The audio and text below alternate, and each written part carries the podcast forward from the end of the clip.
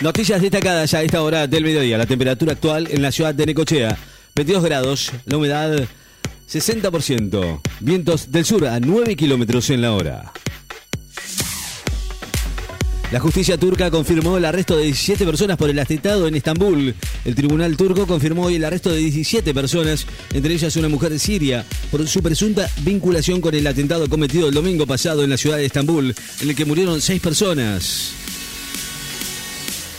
Jorge Drexler fue el gran ganador de los Grammys latinos en una noche con la presencia argentina. Fito Páez, él mató a un policía motorizado y el pianista tanguero Pablo Estegarribia son los artistas argentinos que fueron galardonados anoche en la ceremonia 23 de los premios Grammys latinos en la que el músico uruguayo Jorge Drexler resultó el más premiado.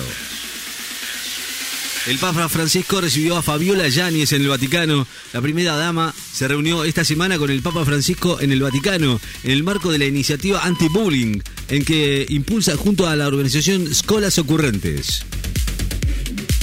El Fan Festival de Qatar abre sus puertas frente a la bahía de Doha, el FIFA Fan Festival principal espacio de reunión de los hinchas que viajaron para presenciar el Mundial de Qatar, quedará formalmente inaugurado este sábado en Doha, en la víspera del partido inaugural entre el seleccionado anfitrión y Ecuador en el estadio Al.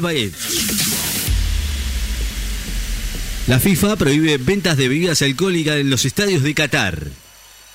Corea del Norte disparó un misil intercontinental que cayó frente a las costas de Japón.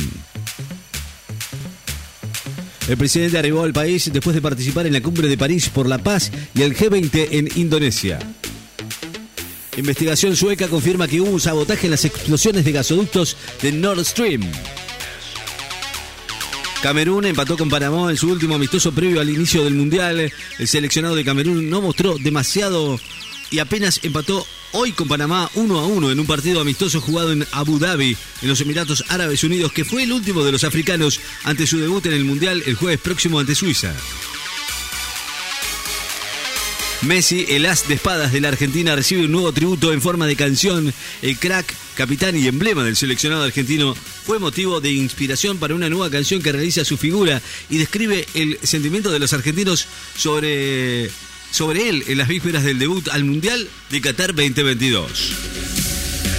Francisco afirmó que la paz es posible en Ucrania y ofreció una mediación vaticana. Vuelve el servicio de trenes en Kiev y Gerson, en Ucrania. La empresa ucraniana de ferrocarriles anunció hoy la reapertura de la línea de tren entre la capital, Kiev y Gerson, una estratégica ciudad del sur del país recuperada recientemente luego de haber permanecido en poder de las fuerzas militares rusas. El Pato Fillol apuesta por la Argentina, por historia y por presente. el ex arquero campeón del mundo en Argentina 78, Ubaldo Matildo Fillol, aseguró hoy que el seleccionado, nacional que dirige Leo Scaloni es aspirante al título en Qatar, por historia y por presente. Militarización y videovigilancia. Estamos listos para mantener a los fanáticos seguros. El Mundial de Qatar, que comenzará este domingo, será controlado por un dispositivo de seguridad de 50.000 agentes, en parte provisto por fuerzas especiales de países extranjeros, y un centro de videovigilancia que concentrará las imágenes de 15.000 cámaras desplegadas en los ocho estadios de la competencia.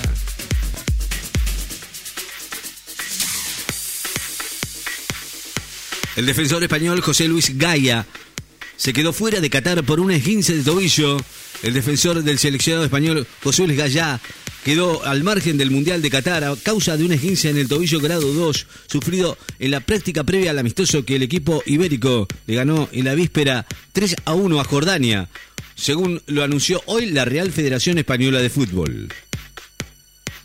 Un libro reseña el viaje del seleccionado del Ticará en 1986, el mito de la promesa incumplida, el viaje de Jujuy con fines de aclimatación a la altura y el entrenamiento riguroso de Carlos Vilardo dispuso en enero del 86 para el seleccionado argentino que jugaría el Mundial de México ese año es recreado con minuciosidad en el libro Operativo Tilcara 86. Müller y Rüdiger vuelven a los entrenamientos con Alemania, el volante Thomas Müller y el defensor Antonio Rüdiger. Ambos, ya recuperados de sus lesiones respectivas, volvieron hoy a los entrenamientos del seleccionado de Alemania. y llegarán en buenas condiciones al debut del Mundial el miércoles próximo ante Japón por el Grupo E.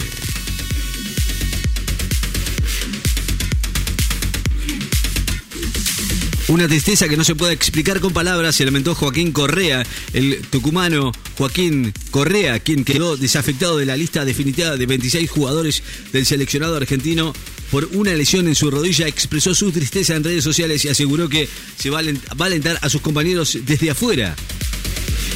Argentina y China presentaron centros de desarrollo conjuntos de biogás en Feria de Tecnologías. Los gobiernos de Argentina y China presentaron en el Centro de Desarrollo y Cooperación de Biogás que ambos países llevan adelante en territorio chino durante una feria tecnológica que se desarrolla en el gigante asiático.